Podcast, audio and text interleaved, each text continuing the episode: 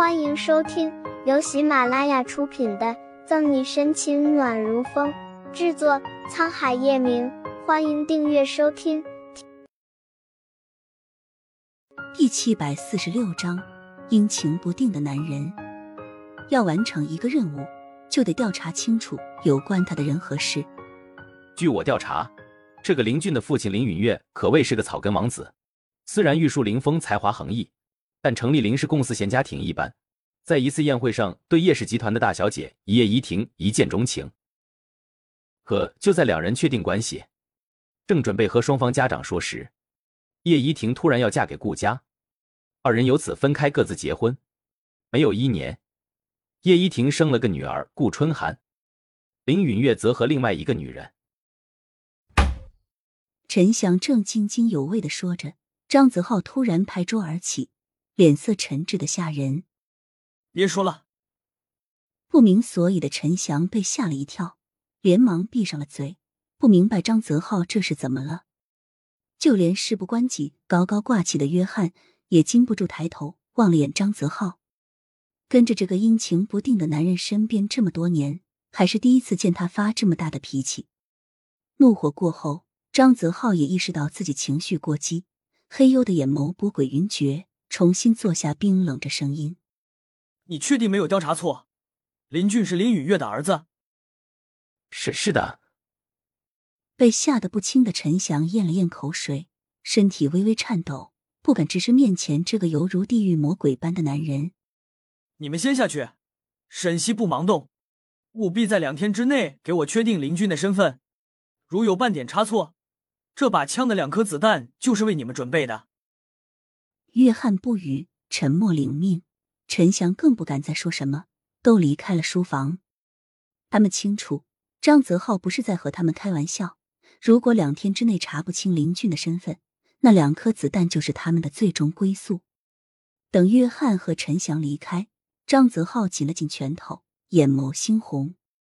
林俊、林一元，他还以为自己这辈子都见不到林允月的这两个孩子了。时间一晃就过去了一个多星期，沈西的枪伤终于结痂，可以出院了。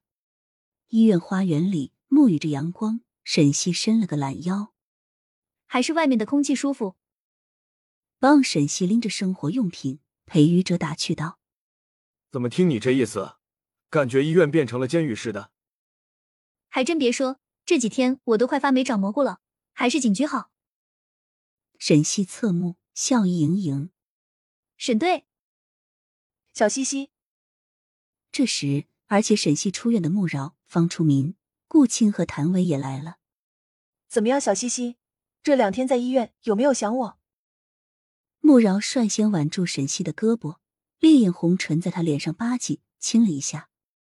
耶，你脸大，想的都是你。沈西还未说话，裴于哲倒接过话茬，望着沈西脸上的唇印冒酸水。穆饶这个女人都是这样为所欲为吗？就算对方是个女孩子，但也不能随便乱亲。不对，穆饶亲不亲别人关他什么事？重要的是不准亲他家小西西。呀，裴医生也在呀。穆饶挑眉一笑，故作讶异：“是啊，穆警官眼瞎，不怪。”裴于哲也不甘示弱，眼看着两人要掐起来。沈西犹如发现新大陆般，你们两个有奸情。穆饶和裴玉哲什么脾性，沈西最清楚不过。一个风情万种、妖娆迷人，一个风流倜傥、花花公子。说起来，这二人还真有点相像。谁和他他有奸情？穆饶和裴玉哲当即异口同声，颇有此地无银三百两的感觉。